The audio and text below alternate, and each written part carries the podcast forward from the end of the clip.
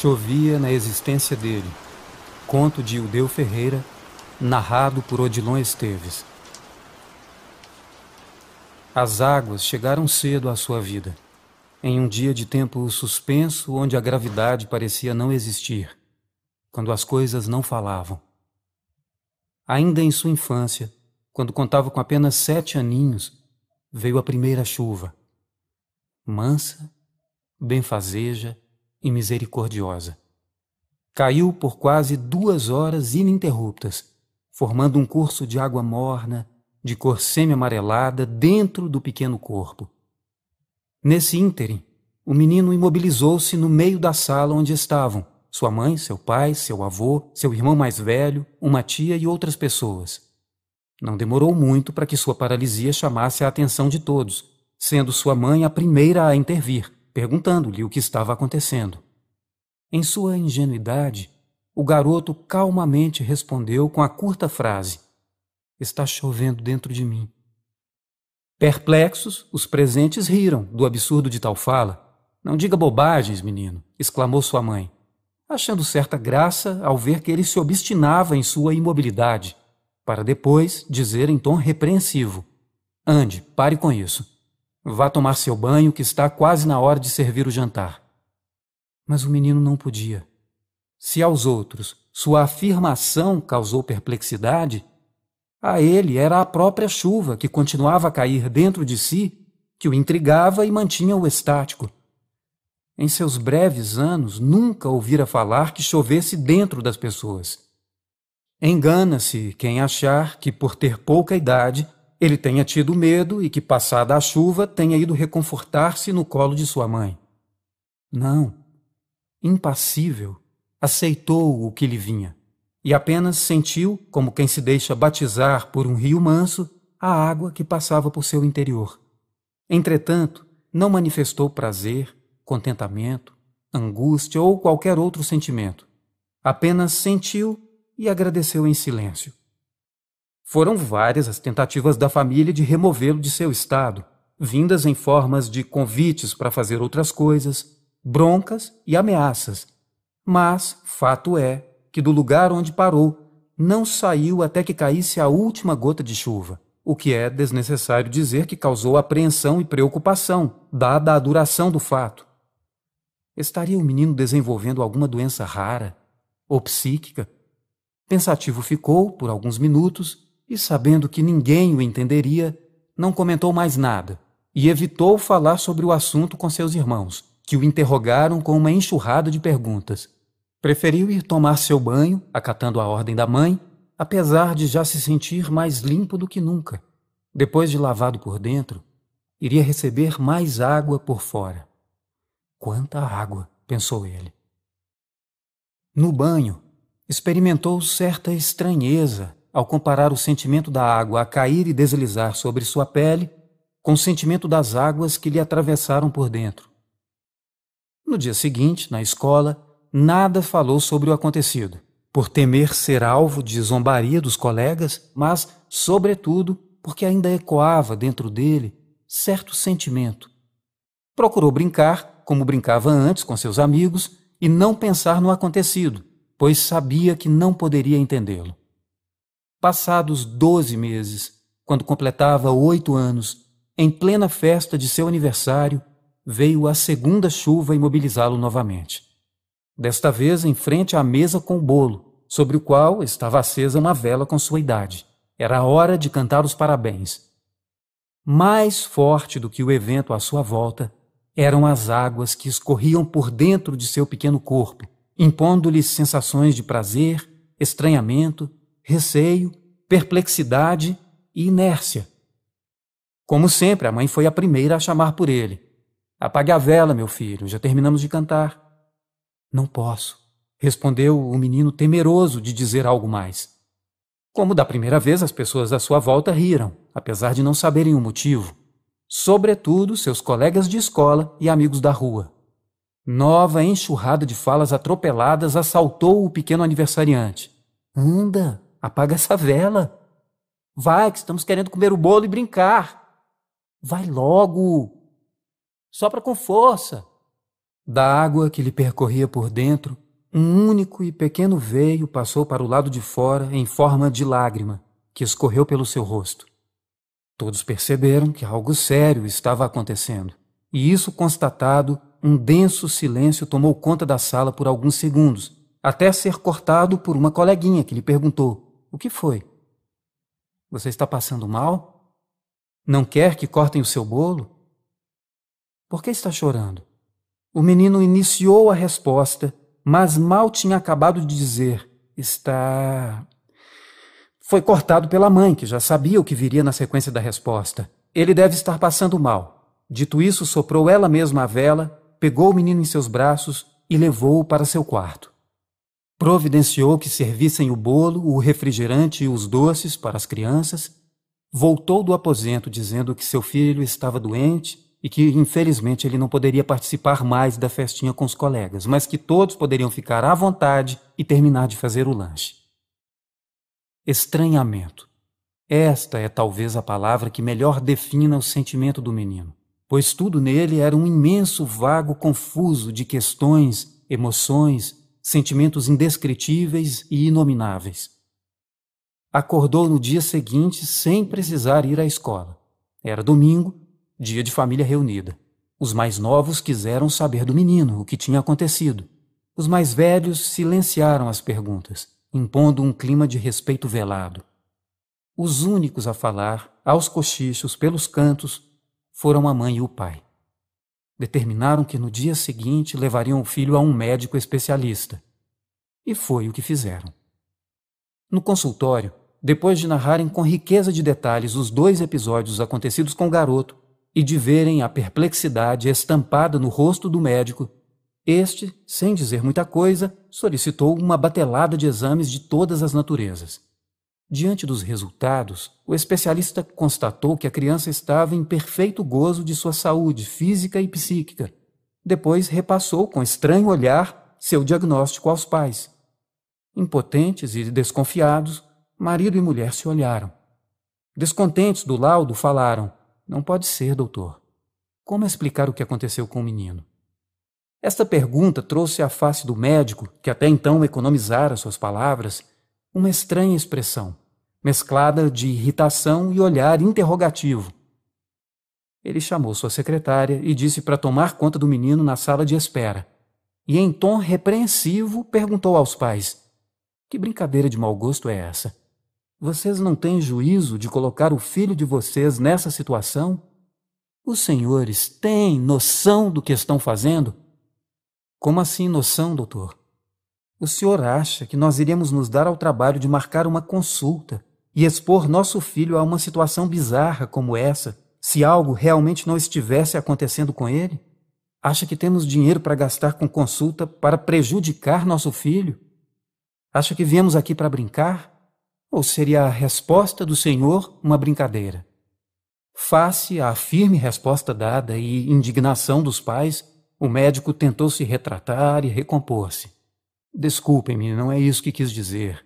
Confesso que fiquei confuso com a situação, disse o médico buscando evitar atrito com os pais. O filho de vocês pode ter tido um pequeno devaneio passageiro. Passageiro, doutor? Duas horas pode ser considerado passageiro? exclamou a mãe.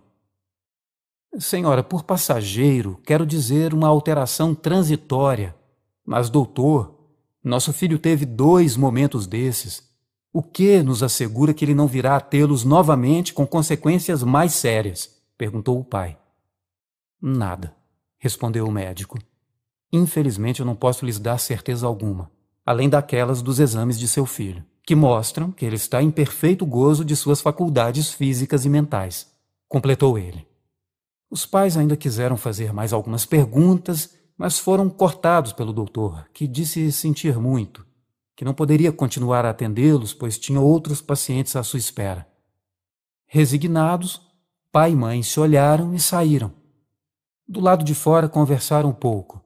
Falaram brevemente em procurar outro médico mas declinaram da decisão por não saberem a que especialista recorrer. E, sobretudo, por temerem que a reação do novo médico fosse a mesma do que acabaram de consultar. Num silêncio desolado, dividiram suas angústias no trajeto de volta à casa e durante todo o jantar. Ao final deste, o menino, que sentia haver algo que os incomodava, perguntou: O que eu tenho é grave? Não, de forma alguma, meu filho. Precipitou sua mãe a lhe responder. Não, filho, o médico disse que o resultado de todos aqueles exames que você fez está excelente. Mas então por que vocês estão com essa cara? perguntou o menino. É que seu pai está com problemas no emprego, não é, Júlia? disse a mãe. É, é isso, respondeu o marido. Você já fez o dever de casa? perguntou o pai, mais para mudar de assunto do que para saber se o filho fizera ou não seu dever. Falta pouco, só alguns exercícios. Eu vou terminar de fazê-los. Isso. Vá, meu filho, falou Júlia. Depois que o menino saiu, mãe e pai permaneceram à mesa, ainda compartilhando o angustiado silêncio. No dia seguinte, o menino foi para a escola, os pais para o trabalho, e aos poucos a vida foi retomando sua normalidade e o problema esquecido. Aos 15 anos veio a terceira chuva dessa vez mais intensa e duradoura. Foram três horas de paralisia no momento em que o jovem rapaz estava sentado em sua carteira escolar, resolvendo os problemas de uma prova de matemática. Detectaram a anormalidade da situação quando o colega de trás lhe pediu cola. Não posso, respondeu o jovem. Sua resposta foi ouvida pela professora, que estava assentada à sua mesa. De pronto, ela se levantou e foi até a carteira dele. Ao chegar, percebeu que o aluno estava imóvel e lhe perguntou: Você está bem? Um sim imediato foi respondido, mais para ficar livre da professora do que por medo de falar o que realmente estava acontecendo e virar motivo de chacota. Mas os colegas à volta já tinham percebido que ele estava paralisado há algum tempo. Ouviu várias falas aos cochichos. Relaxa, cara. A professora já voltou para a mesa dela. Que é isso? Deu bizil aí? O tempo passava, os colegas entregavam suas provas, iam embora, e lá ficou ele até que o último aluno saiu da sala. Foi então que a professora chegou até a carteira dele dizendo que a aula tinha terminado. Mas mal acabara de falar, ela viu que ele ainda estava paralisado com a prova em branco à sua frente. A pergunta foi repetida: Você está bem? Sim, preciso apenas de um tempo disse ele. Receosa, a professora buscou ajuda, depois de dizer algumas palavras de conforto e que ele poderia fazer a prova em outro momento. Na sala da diretora, relatou que o estudante estava catatônico. Uma junta, composta de dez professores, dois orientadores e um pedagogo, liderada pela diretora, irrompeu sala dentro e cercou o jovem. Quiseram saber o que ele estava sentindo mas nenhuma resposta clara lhes foi dada. Ele não dizia outra coisa a não ser: preciso apenas de um tempo. Por um momento ele quis ficar a sós com o professor de biologia, mas desistiu do propósito, receoso do que teria que dizer e das consequências da sua fala. Completadas as três horas de sua imobilidade, ele se levantou e tomou a porta de saída. Evidentemente, os pais foram comunicados do ocorrido em casa, eles chamaram o filho e perguntaram a ele o porquê de ele não lhes ter falado nada. O filho disse que não queria preocupá-los, pois se lembrava do estado em que ficaram depois da consulta médica. Meu filho, disse a mãe, nós estamos aqui para ajudá-lo. Ficamos preocupados, sim, mas você não pode esconder de nós o que está acontecendo com você. Quantas vezes você tem sentido isso? É sempre? Dói. Inúmeras perguntas foram feitas até que o jovem rapaz cortou-a dizendo: Não, mãe. Depois daquele aniversário, foi a primeira vez que. que. tornou a chover dentro de mim. Os pais quiseram continuar as perguntas, mas o filho cortou-os e foi para seu quarto. As complicações na vida do ainda jovem moço apresentaram-se na medida em que ele envelhecia com progressão da frequência e periodicidade dos fluxos das chuvas internas, que passaram a ser bimestrais, depois mensais, semanais, até tornarem-se diárias quando completou 30 anos. Aos 16 anos, em momento de singular importância na vida de todo homem, quando estava na cama com uma moça, colega de escola, de especial interesse, imobilizou-se. Tudo começara bem. Olharam-se com aquele desejo juvenil carregado de um ardor puro, desprovido de maldade. Acariciaram-se, despiram-se aos poucos num ritual de conhecimento e reconhecimento. Quando ela foi tirar sua última peça íntima, uma frase preenchida de ressentimento murmurou: Não posso. Seria desnecessário dizer o constrangimento da situação não fosse pelo fato de aproveitar a oportunidade para dizer que o caso não se tornou uma tortura para o rapaz pelo fato de ser a jovem dona de uma amabilidade e sutileza pouco comuns nessa idade. Respeitou-o. E sem dizer nada, permaneceu deitada ao seu lado até que o rapaz saísse de sua imobilidade. Ficaram deitados lado a lado por um tempo, entendendo-se através do silêncio e das carícias de conforto e reconforto que trocavam. Encontraram-se por várias ocasiões e por longo período, mas ninguém jamais soube dizer se algo de mais íntimo fora exercido por eles.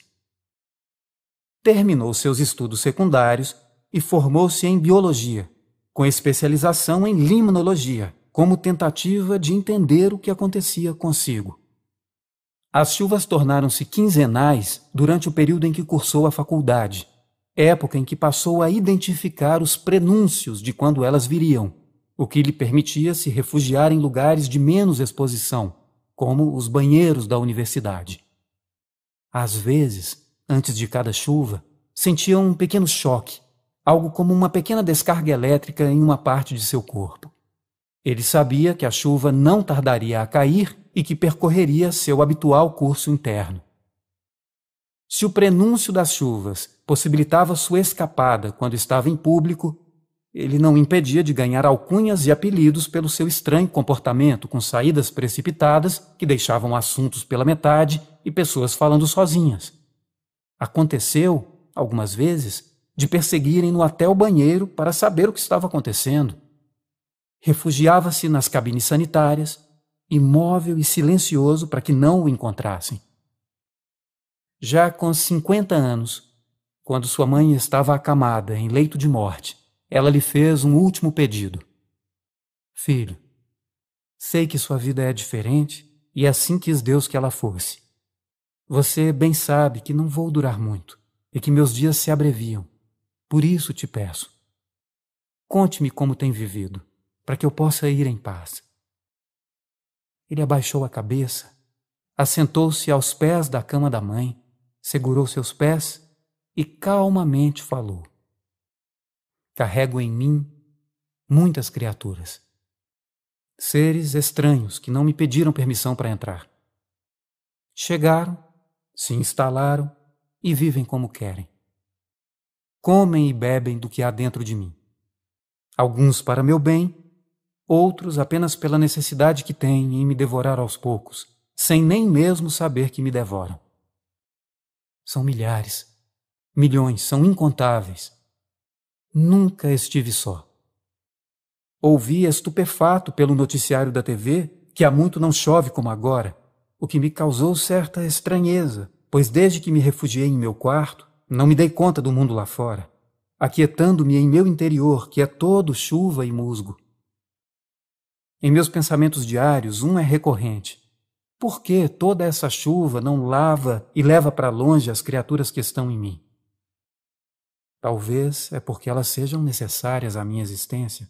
Me digo buscando nessa resposta consolo e alento.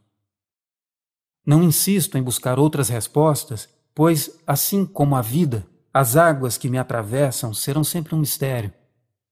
Somos todos um grande mistério. Às vezes me pego no imaginar. Volto meu olhar para dentro de mim e vejo no meu fluxo interno algo nunca mostrado em pinturas, fotos ou imagens, algo de difícil descrição. Certamente deve existir um poço de proporções e grandiosidade imensurável para onde vão. Me digo por não encontrar resposta mais adequada. Fico no imaginar o abismo onde se precipitam, o que me causa certa angústia, que é aliviada quando algo me diz que essa espécie de rio deságua em oceano distante e desconhecido. Sinto que, de minha essência, ele leva, aos poucos, quase tudo, e parte do que leva deixa nas margens de seu curso. Apenas uma parcela chega ao destino final. Parte de mim fica pelos caminhos. A certeza dessa fragmentação não me faz sofrer, tampouco me faz feliz. Nunca pude saber e nunca saberei por que essa água vem e por que escolheu a mim, o meu corpo, para passar. Sei, contudo, com firme convicção, que ela é como um fio, um cordão de ligação que une pontas. Sei ser eu apenas um ponto de ligação, não um ponto final. Terminada sua última palavra, o som de uma chuva mansa entrou pelo quarto. Era início da primavera.